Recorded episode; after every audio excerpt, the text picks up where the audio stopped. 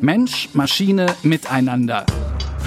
Ein Tuxi-Cast Special zum Sonderforschungsbereich Hybrid Societies. Ich bin Thibaut Schremser, hallo. Und in der heutigen Folge habe ich Flashbacks. Was wäre, wenn wir Roboter einsetzen könnten? Ja, es ist sicher möglich, eine Beziehung zu einer KI zu haben. Wäre es da nicht schön, wir könnten in ihr jemanden sehen, der uns ebenbürtig ist? Das kann man so einfach, wie Sie das gerne äh, wahrscheinlich beantwortet haben möchten, nicht beantworten. Technisch ist sicherlich viel denkbar und machbar. Wie man die Technik dann umsetzt, das sind Sachen, da müssen in der Gesellschaft viele an einem Tisch kommen und drüber diskutieren. Und dann kann man sich überlegen, ob man das möchte. ob man im Park in dieser Weise von autonomer Technologie beobachtet, instruiert, überwacht werden möchte und wie das die Atmosphäre in einem öffentlichen Raum verändert. Auch das ist eine nicht ganz einfach zu lösende Frage. Also wir haben sozusagen einen gewissen Bereich, wo wir uns unwohl fühlen, wenn der Roboter zu perfekt ist.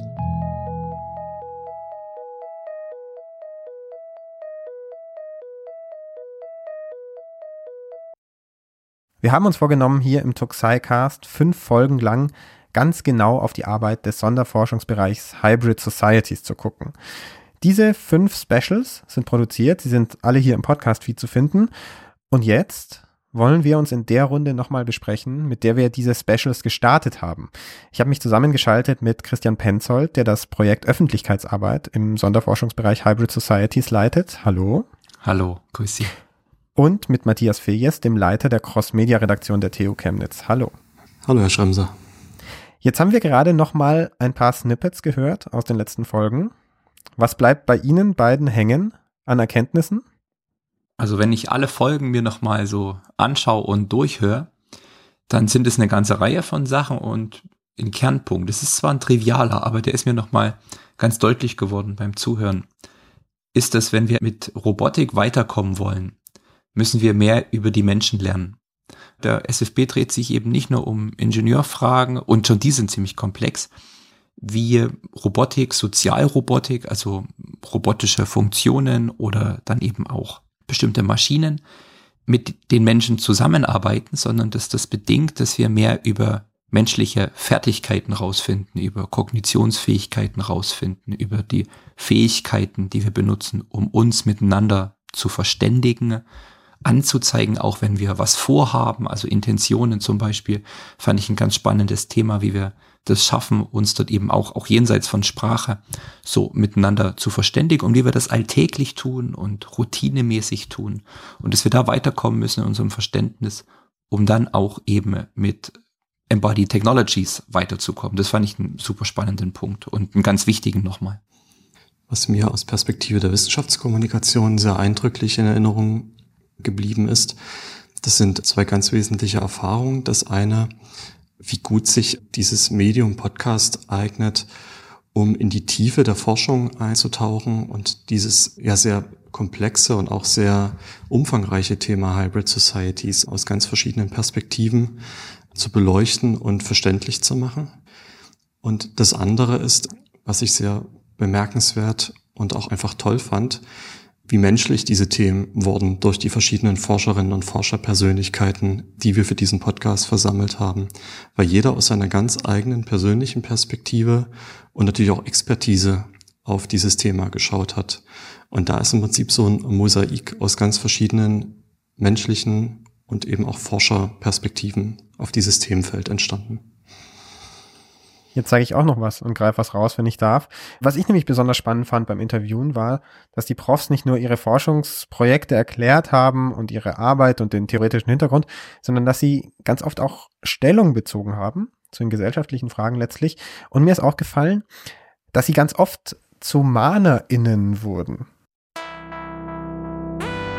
Das ist aber etwas, was ganz klar mit großer Vorsicht aktuell noch gesehen werden muss, weil wir hier quasi eine Blackbox haben. Ne? Wir haben Zusammenhänge, wissen aber nicht, wieso wir sie haben. Wir haben kein Wissen über die Kausalität von Zusammenhängen. Es fehlt noch massiv an theoretischer Fundierung. Es ist ein sehr intransparentes Vorgehen. Also was wir brauchen in der Gesellschaft, wir brauchen eine sogenannte Roboterethik. Manchmal ist weniger mehr. Man muss nicht alles ausnutzen. Ein Roboter, der ja eine bestimmte Funktion ausführen soll, der muss nicht noch zusätzliche anthropomorphe Eigenschaften besitzen. Die Pflegeaufgaben am Menschen in Kommunikation mit Menschen von Maschinen übernehmen zu lassen, finde ich keine gute Idee. Es wird häufig fehlverstanden, dass nur die Algorithmen besser werden müssen. Ja, dass da der Programmierer das irgendwie besser planen muss.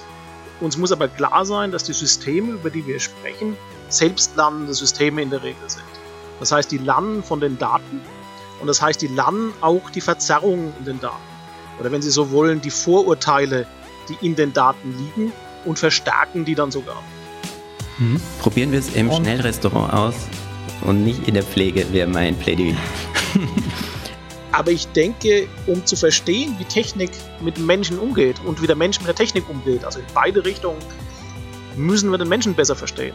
Und auch um Technik generell besser zu machen, müssen wir den Menschen besser verstehen. Das hätte den Vorteil, dass diejenigen, die heute jung sind, im Schnellrestaurant an die Roboter gewöhnt sind, vielleicht sie dann an der Pflege auch einfordern. Möglich. Und möglich. nicht so schockiert sind, wenn ihnen dann in der Pflege welche begegnen. Möglich. In vielen Gebieten, gerade wenn es um generelle Fähigkeiten geht, ist der Mensch nun mal die beste Maschine, die wir kennen. Das heißt, Sie führen diese Diskussion um eine Ethik der Robotik durchaus auch miteinander. Ja, immer wieder mal. ja, ja. Und wenn ich noch nicht mit menschenähnlichen Fähigkeiten ausgestattete Technik in Interaktionssituationen bringe, meine ich, dann ist mit solchen Reibungsverlusten zu rechnen. Die Effizienz sinkt sofort und die Frage ist, wollen wir das? Na klar ist ein Sonderforschungsbereich das ideale Umfeld, um auch die großen Bretter zu bohren und die komplexen Probleme anzugehen, zum Beispiel so eine komplexe VR-Versuchsumgebung zu entwickeln.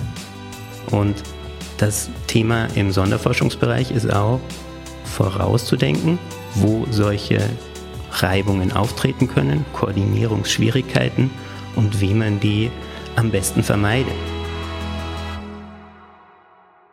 Vorausdenken, forschen, Wissen generieren, klar. Ratschläge geben, wie man es vielleicht besser machen kann, auch klar. Und eine Position beziehen. Also ganz klar zu sagen, das und das halten wir für richtig oder den richtigen Weg. Ist das auch Teil des Sonderforschungsbereichs? Ich denke, das ist ein ganz notwendiger Teil. Also um den kommt der SFB gar nicht drum rum. Und zwar deshalb, weil diese Anwendungen oder sagen wir mal, beginnen wir mal bei den Technologien, die kommen sofort mit bestimmten Vorstellungen und Szenarien, wo sie denn eingesetzt werden können. Also du kannst den Menschen nie aus dieser Rechnung herausnehmen und das ist ja gerade die Bedingung und die Erwartung, dass es ohne eine ganzheitliche, komplette Betrachtung dieser Szenen und Szenarien nicht funktioniert. Und somit sind sofort auch dann eben Fragen nach Grenzen, nach Erwartungen, nach rechtlichen Rahmen, nach Normen, nach Werten, die sind sofort alle auf dem Tisch. Das heißt nicht, dass der SFB die alle beantworten kann, aber es ist eben nicht nur ein Technikentwicklungsprojekt mit Embodied Digital Technologies voranzukommen, sondern es ist immer ein Projekt, das eben mehr disziplinär ist, also mehrere Wissenschaften und deren Kompetenzen und Perspektiven braucht. Und ich glaube, das ist in allen Gesprächen rausgekommen und jedes Gespräch kam irgendwann an den Punkt zu sagen, okay, das ist das technisch Machbare.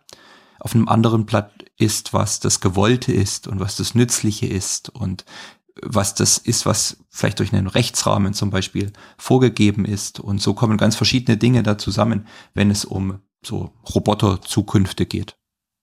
Ja, ich würde das gerne unterstreichen und auch aufgreifen wollen. Also mir ist beim Hören immer wieder klar geworden, was ich vorher auch, als ich mich mit dem Sonderforschungsbereich Hybrid Societies inhaltlich auseinandergesetzt habe, auch immer so vor Augen hatte, nämlich der sehr starke Anwendungsbezug eben nicht auf eine weit entfernte und wie auch immer geartete Zukunft, sondern alles durchaus in einer greifbaren Perspektive. Und ich finde, das haben die Sprecherinnen und Sprecher in dem Podcast auch sehr gut aufgegriffen und auch dargestellt. Und mir ist auch in dem Zusammenhang ein schönes Hörerfeedback noch in Erinnerung geblieben, was wir über Twitter bekommen haben. Der hatte nämlich genau das aufgegriffen. Er hatte eben gesagt, wie nah diese Themen wirklich an unserer Gegenwart dran sind und wie wertvoll sozusagen auch die Erkenntnisse sind, um eben solche Entwicklungen, sei es jetzt Roboterethik, die angesprochen wurde, oder auch der juristische Fall, wer eigentlich haftet, wenn das KI-Auto einen Unfall baut, wie nah das tatsächlich an unseren aktuellen Fragen unserer Gesellschaft dran ist. Ich habe noch ein Beispiel, wo mir das so deutlich geworden ist. Das ist im Prinzip einer der Schlusssätze von Georg Jahn im ersten Podcast in dieser Reihe, wo er dann drauf kommt und sagt, das fordert zum Beispiel auch die Psychologie heraus. Die kommt normalerweise immer dann, wenn es Probleme gibt. Und jetzt auf einmal steht sie vor der Herausforderung, dabei zu sein, wenn es ums Gestalten geht. Und sobald es dann eben ums Gestalten geht, können Wissenschaften sich nicht erst einklinken, wenn andere dann eben schon bestimmte Technologien auf den Markt geworfen haben, sondern sie sind eben Teil dieser Überlegungen, was eigentlich eine sinnvolle Nutzung ist und welche Erwartungen denn vielleicht adressiert werden können und welche Erwartungen vielleicht auch kritisch sind an Technologien. Und wenn wir schon über die Aufgaben sprechen, die dieser Sonderforschungsbereich hat, dann sprechen wir doch auch über eine Aufgabe, für die jetzt Sie beide vor allem stehen, nämlich das Kommunizieren. Also Öffentlichkeit schaffen für diese Themen, damit sie eben nicht nur in der Fachwelt bleiben.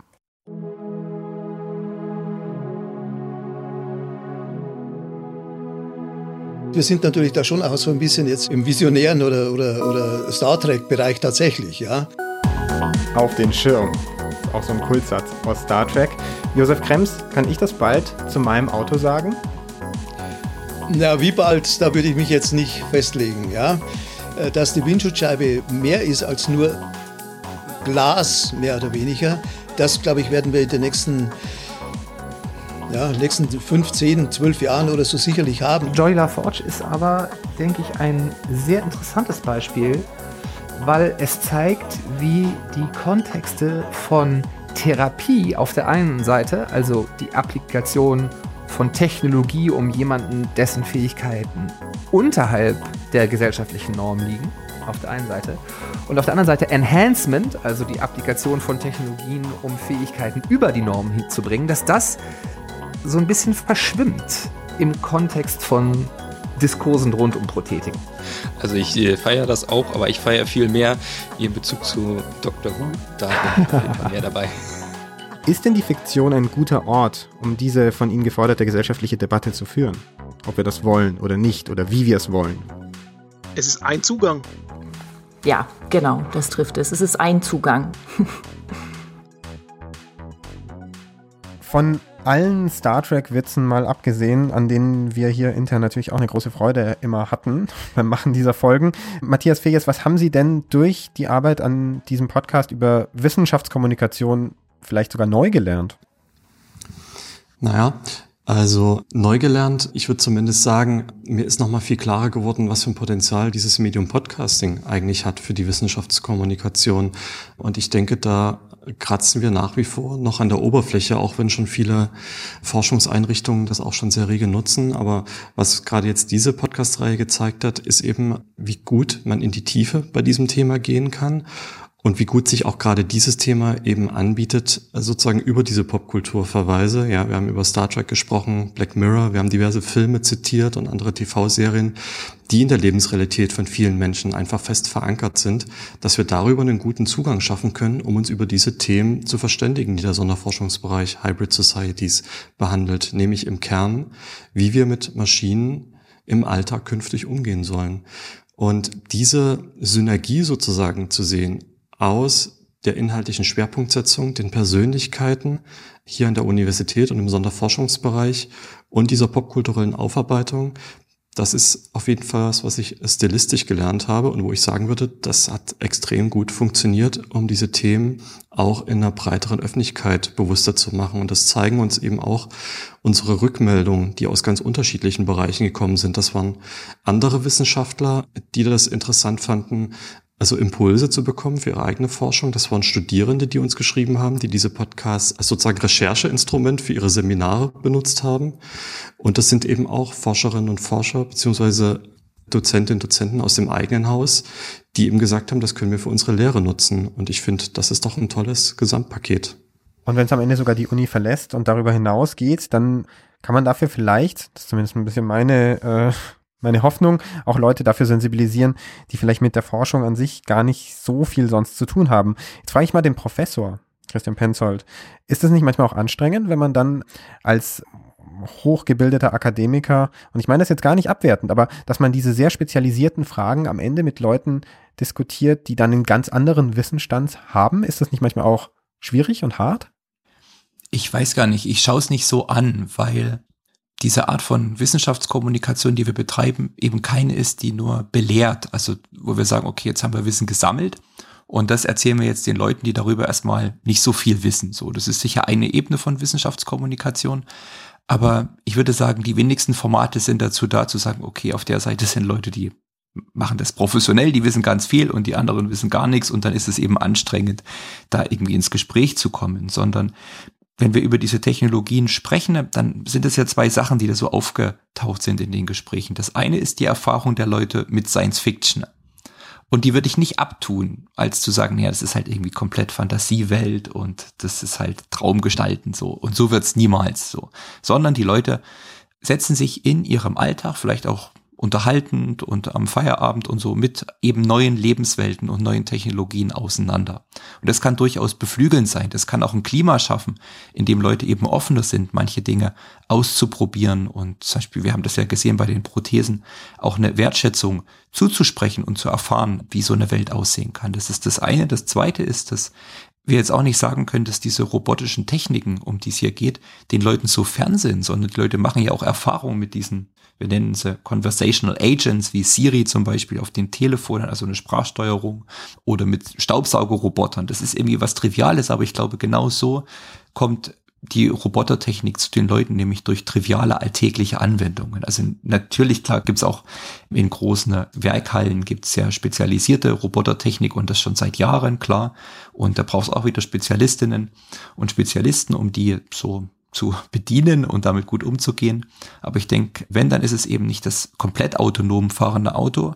Aber es sind so, wir haben ja über so Stufen von autonom fahrenden Autos gehört. Und ja, Leute fahren solche Autos und machen Erfahrungen damit. Und ich glaube, es ist ganz wichtig, ausgehend von diesen Erfahrungen wieder mit den Leuten ins Gespräch zu kommen. Und natürlich in dem Podcast ist es ein anderes Format, nämlich dort erleben wir, dass Wissenschaft auch ganz zentral ein Gespräch ist. Leute sitzen nicht nur alleine am Schreibtisch und tippen in ihre Computer rein oder sitzen irgendwie im Labor, sondern die sprechen auch miteinander im besten Fall und entwickeln so wieder Gedanken und kommen auch auf neue Gedanken. Und diese Arbeit im Sonderforschungsbereich Hybrid Societies, die geht jetzt natürlich weiter und der Tuck Psycast, der geht auch weiter. Also am besten, wenn noch nicht geschehen, gleich abonnieren in jeder beliebigen Podcast-App und auf den gängigen Plattformen. Christian Penzold, Matthias Feyers, vielen, vielen Dank Ihnen beiden. Ja, vielen Dank. Herzlichen Dank. Ich freue mich auf die kommenden Folgen. Vielen Dank. Mensch, Maschine, Miteinander. Ein Tuxicast Special zum Sonderforschungsbereich Hybrid Societies.